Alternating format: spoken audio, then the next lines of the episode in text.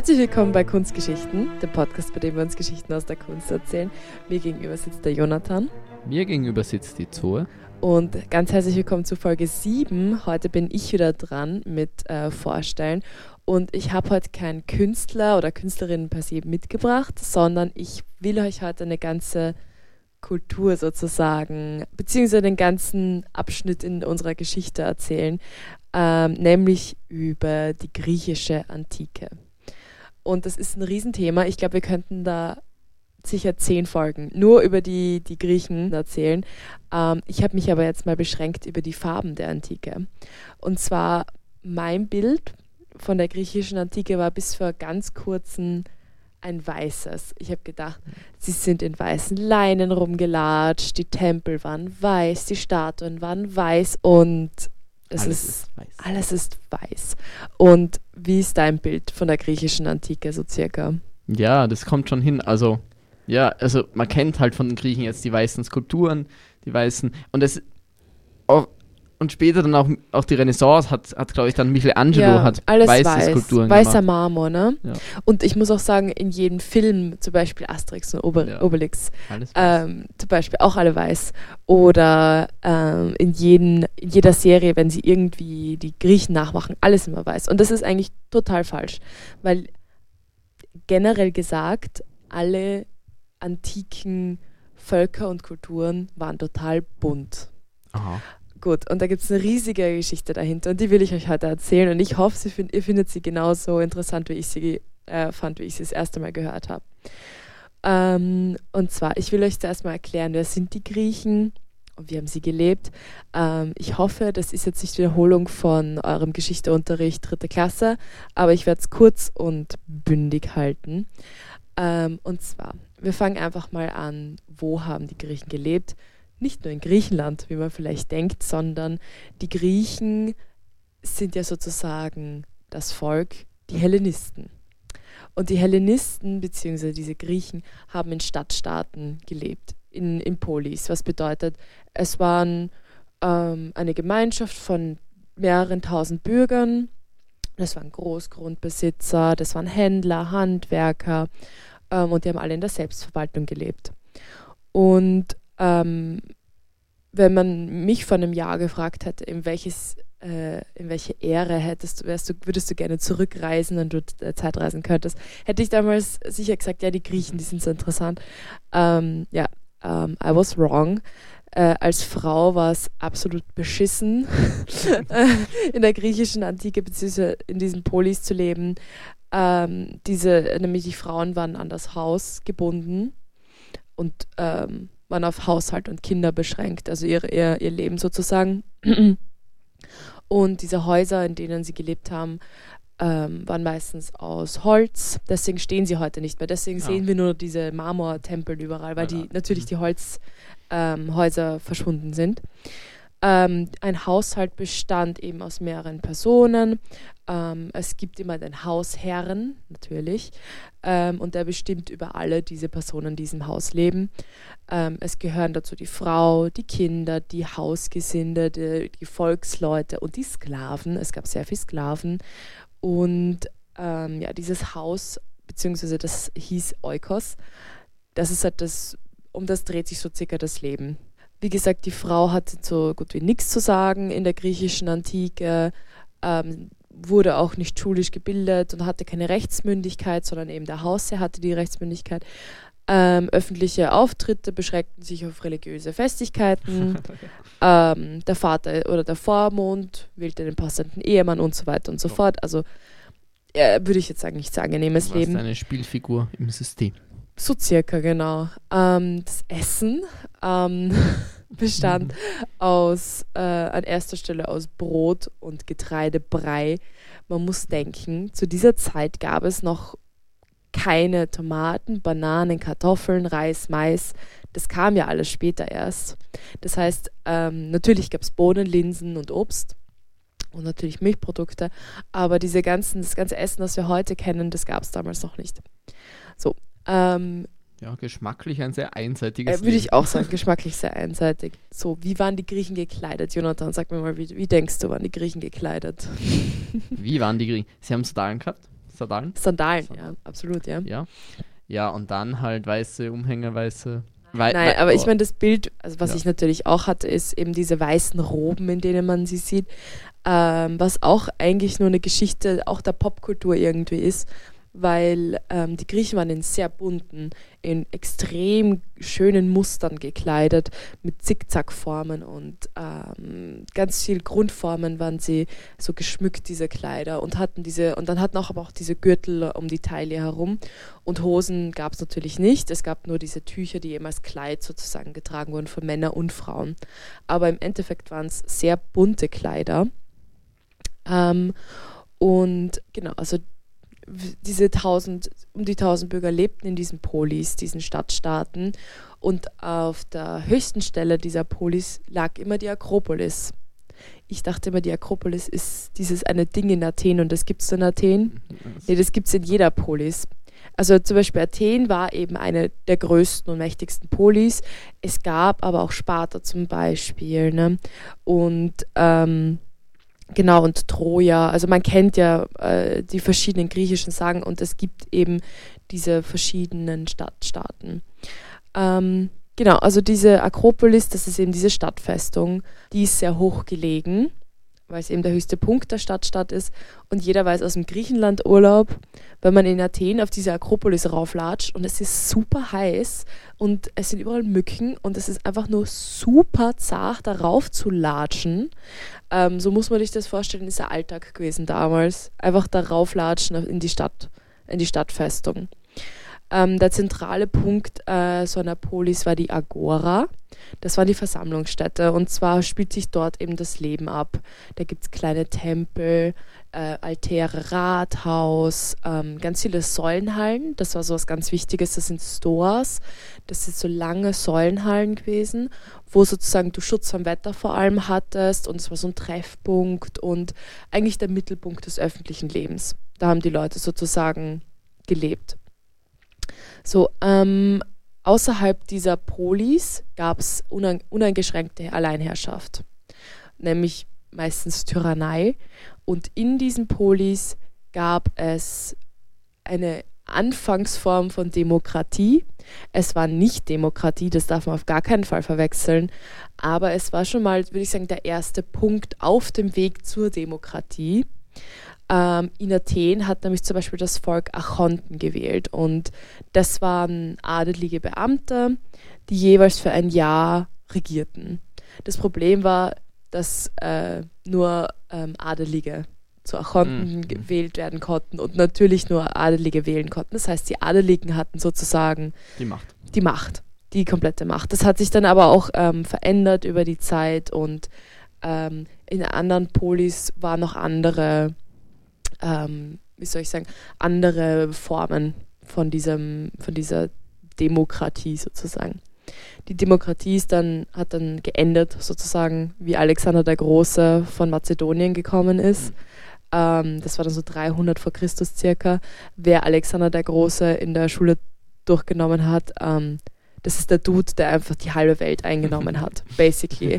Der so circa von Griechenland bis Ägypten, bis Irak, bis zum Indus, also schon Anfang Indien, alles eingenommen hat mit seinen äh, Leuten. Ähm, und genau, nachdem der Alexander der Große gestorben ist, gab es noch seine Feldherren und Söhne. Aber im Endeffekt hat nach seinem Tod sich nochmal der Hellenismus verbreitet, so, sogar. Also das hat ihm sogar nochmal die Entfaltung gegeben, noch mehr äh, Entfaltung der Kultur zu haben. So, jetzt wissen wir mal so circa, wer sie waren und ähm, wie sie gelebt haben. Jetzt will ich auf das eigentliche Thema eingehen, und zwar die Kunst der Griechen. Und hier will ich anfangen bei den Tempeln. Ähm, man kennt den griechischen Tempel, glaube ich, oder? Man hat so ein ja. Bild. Ja, doch. doch. Eine Säulenvorhalle, dreieckiges Dach und drinnen gibt es einen Raum. Und genau, diese Tempel waren eben zu den Ehren der griechischen Götter äh, gebaut worden. Wie zum Beispiel mein erstes Beispiel. Und ich glaube, dass der berühmteste griechische Tempel, den es so circa gibt, nämlich der Parthenon. Nicht zu verwechseln mit dem Pantheon in Rom, Ja. der übrigens sehr viel ähm, Beziehungen, egal, Hm. darauf Ja, will ich nicht ja. eingehen. Aber ähm, der Parthenon, der wurde nämlich zu Ehren der Athener gebaut. Er besteht eben ausschließlich aus Marmor Und dieser Marmor wurde in einem Ort 18 Kilometer entfernt von der Akropolis gefunden. Und es wurden 100.000 Tonnen äh, geformt und beklopft und dann, dann die Akropolis raufgezogen. Ja. Und die steilen Hänge und dann 1000, 100.000 Tonnen. Also das, ist, das muss eine Arbeit gewesen sein.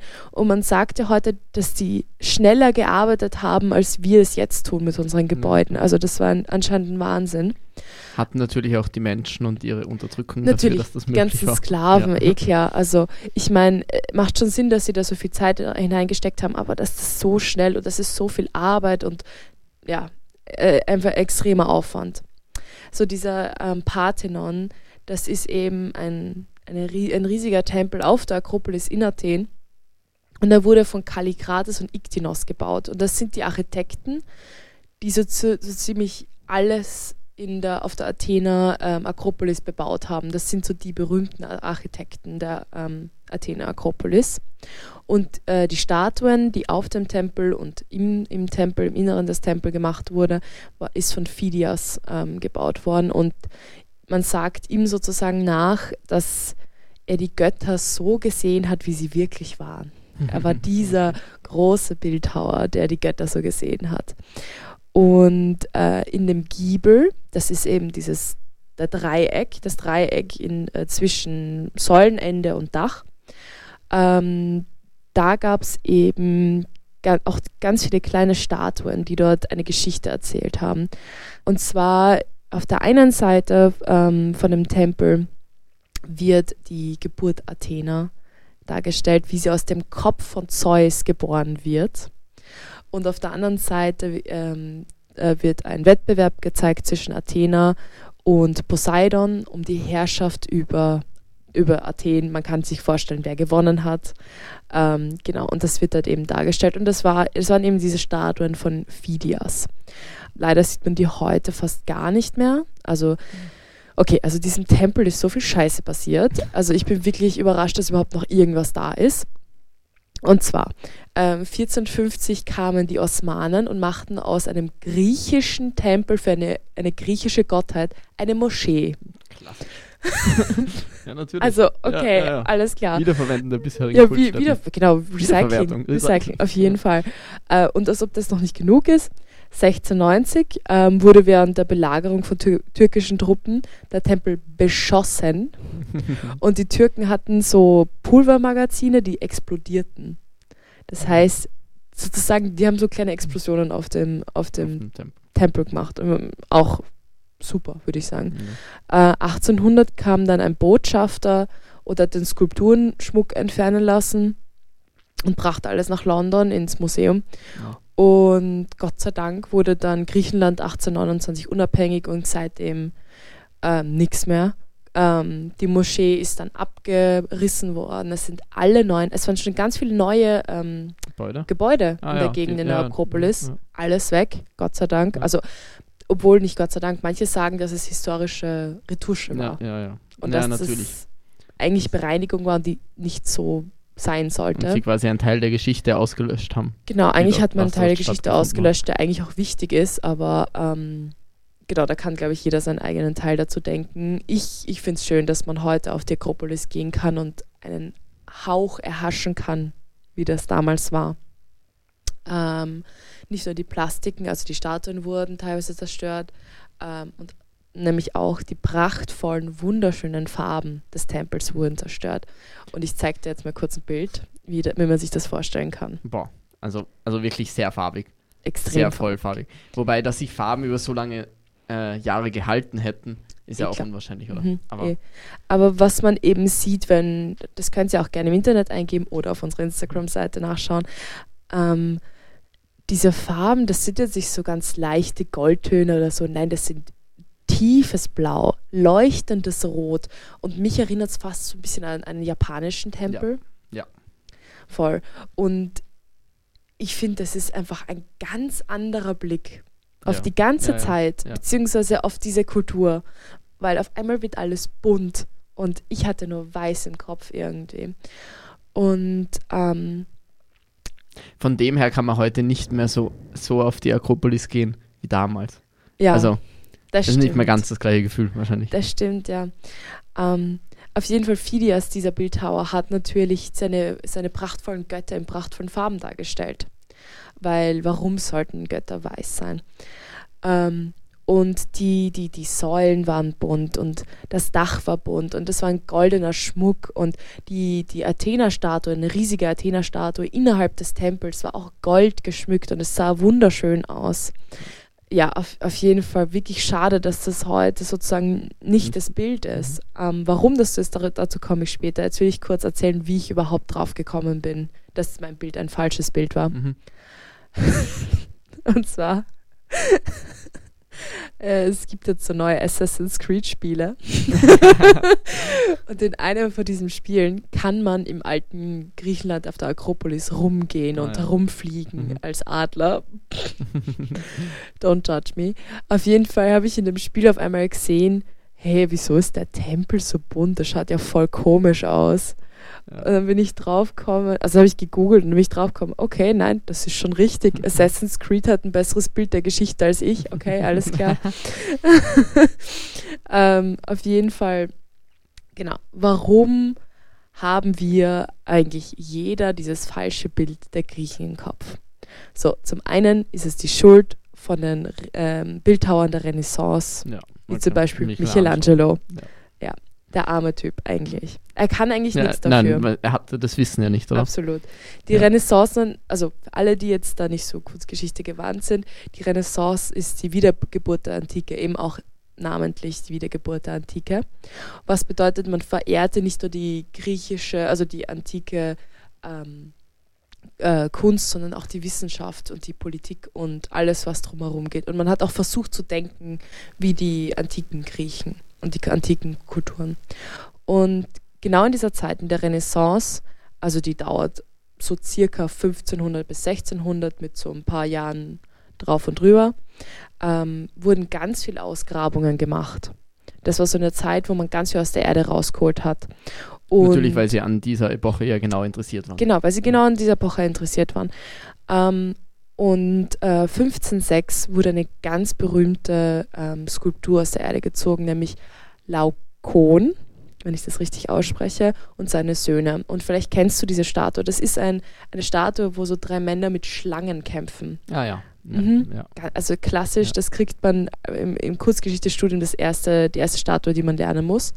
Ähm, und das zeigt eben, wie Laokoon mit seinen Söhnen äh, einen Todeskampf gegen diese Schlangen hat.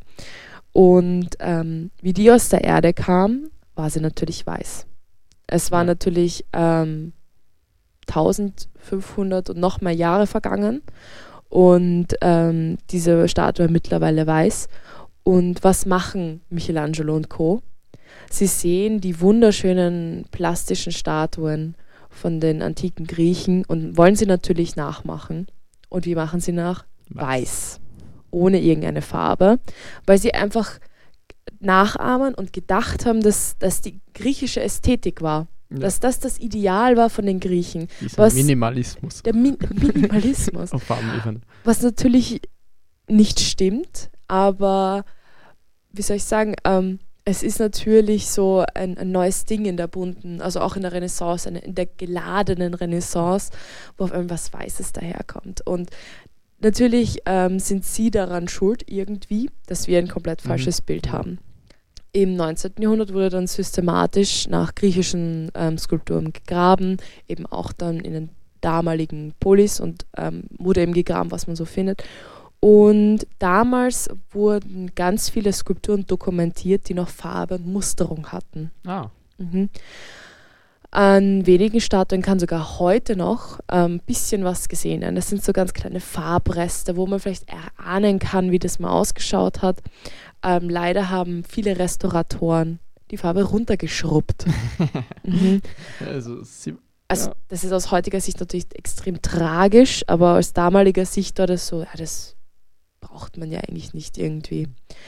Ähm, hat nicht in ihr Weltbild gepasst. ja, genau, genau. Ähm, ähm, es gibt dann eben auch, natürlich, Farbe verbleicht ja auch und äh, Ja, Licht ja, und klar. Luft. Genau. Und ähm, das ist sozusagen mal der erste Teil, wieso wir dieses Bild haben. Der zweite Teil ist, ähm, also die Schuld ist auch getragen von Johann Joachim Winkelmann. Und wir haben ihm viel zu, ähm, wir müssen uns natürlich auch bei ihm bedanken, weil er ist der Begründer der Archäologie und Kunstgeschichte und ein wirklich sehr bedeutender Mann in der Kunstgeschichte. Er ist aber auch ein riesiger Idiot. ähm, wie soll ich sagen?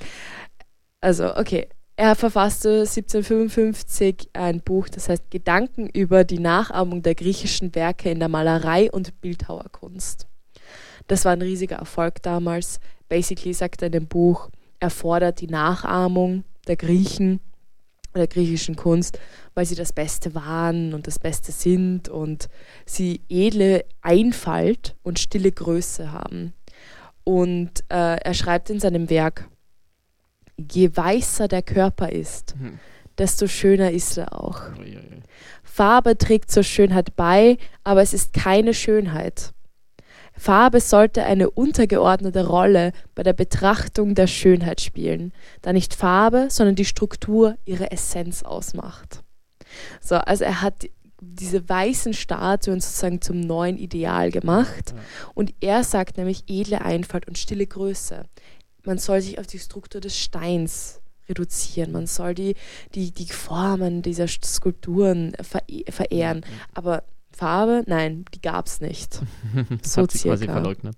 Ja, er hat es verleugnet. Ja, ja. Und es gab dann auch immer mehr Beweise, dass eben diese Statuen und Tempel bunt waren.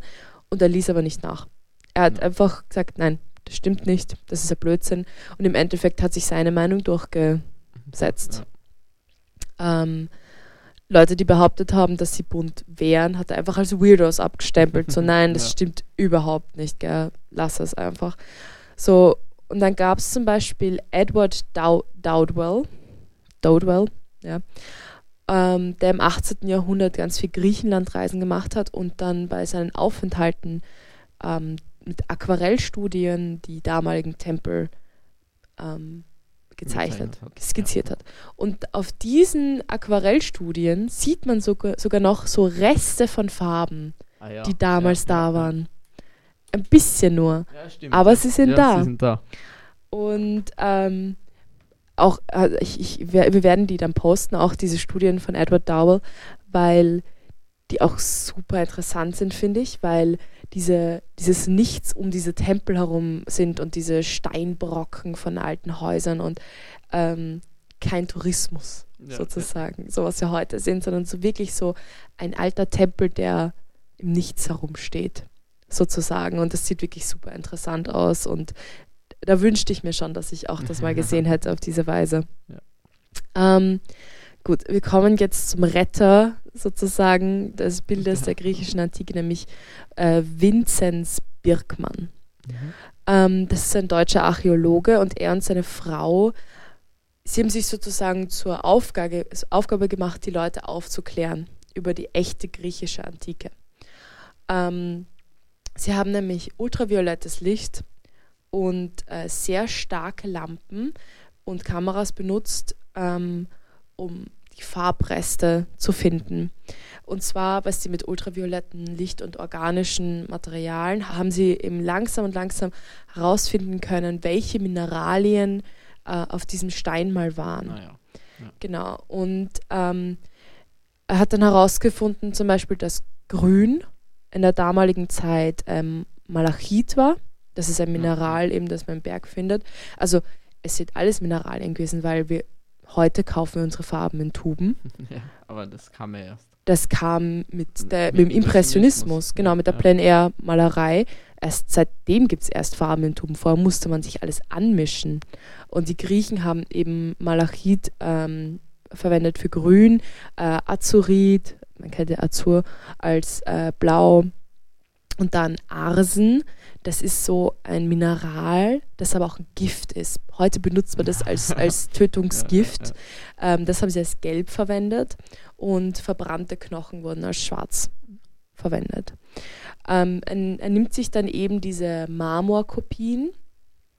Ähm, also er hat die Originalen als Marmor noch einmal kopiert oder auch Gips als Gipskopie und er nimmt sich die originalen Mineralien her und bemalt sie dann, genauso wie sie früher bemalt ja. wurden, um zu zeigen, wie diese, Wie also re genau, er re- Rekonstruieren, ja. er rekonstruiert die Antike irgend, auf, auf eine Weise.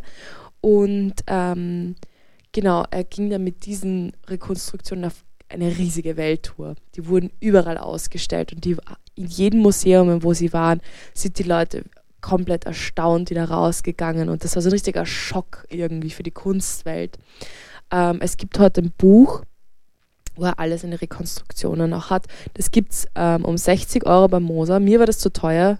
Wie ich für die Folge recherchiert habe, bin ich im Moser gesessen und habe alles so- durchgeschaut und abfotografiert. Genau. ich, mir waren die 60 Euro zu doof. Aber man kann ja mal reinschauen und äh, sehen, wie das wirklich damals ausgeschaut hat. Ähm, ich will dir, Jonathan, mal kurz zeigen, wie das ausgeschaut hat. Und zwar, Ja, da, alles. das ist alles crazy, oder? Ja, es ist echt, echt arg. Also, Wow. Ja, ja. also ja. das macht auch die ganze. Ja, ja, irgend, ja. Mein Bild hat das komplett Ja. zerstört. Ich finde, es sieht sogar ein bisschen doof aus, ehrlich ja, gesagt. ja, eh, es Oder? Ist, es ist, einfach, es ist Ähm, einfach nicht das, was man so im Kopf hat halt. Absolut. Was erwartet, ja. ja. Und zum Beispiel die Skulptur Trojanischer Bogenschütze, die ist eben auf, auch in diesem Giebel, in diesem Dreieck ähm, von einem Tempel gewesen. Und der ist so komisch angemalt. Der hat eine zickzackförmige Leggings in Rot, Blau, Gelb und Grün an. Seine Rüstung ist gelb, also wirklich strahlendes Gelb mit ähm, roten und grünen und blauen Tigern. Und alles ist einfach so kitschig. Also über ihren Geschmack lässt sich streiten. Ja, genau. Es ist Ja, so ja. richtig so das komplette Gegenteil einfach von diesen weißen, Ja, wunderschönen ja, ja. Statuen zu diesen musterigen Kit. Es schaut aus wie Kasperltheater. Ja, ja, aber vielleicht hat sich auch deshalb dieser Kunstgeschichtler gedacht. Nee, nee, das, tun wir den Leuten Kunst. nicht an. Nein, das kann man nicht als Kunst sehen. Also ich, ich wir Ja. werden natürlich das wieder äh, posten auf unserem Insta, ähm, Kurzgeschichten-Podcast. Aber also, das ist wirklich, also ein komplett anderes Bild von, von der griechischen Antike, so wie ich es im Kopf hatte. Ähm, genau, also sie haben dann eben mit diesen UV-Fotografien äh, feststellen können, wie die Farben und Muster waren, haben das eben rekonstruiert. Und ja, das ist sozusagen das neue Bild der griechischen Antike. Ja, aber wirklich. Ja, ja, ja. Und genau, das war jetzt sozusagen mein kleiner Ausflug in die griechische Antike. Und ich hoffe, dass ihr ähm, das interessant gefunden habt, beziehungsweise ich ja, ich fand es super interessant. Okay, das freut mich, das freut mich, weil es hat mich wirklich vom Hocker kaut, wie ich diese Sachen gesehen habe. Und ja, ich freue mich auf jeden Fall, dass ihr wieder eingeschaltet habt und wir hören uns wieder beim nächsten Mal. Jo, Wiederschauen. ciao.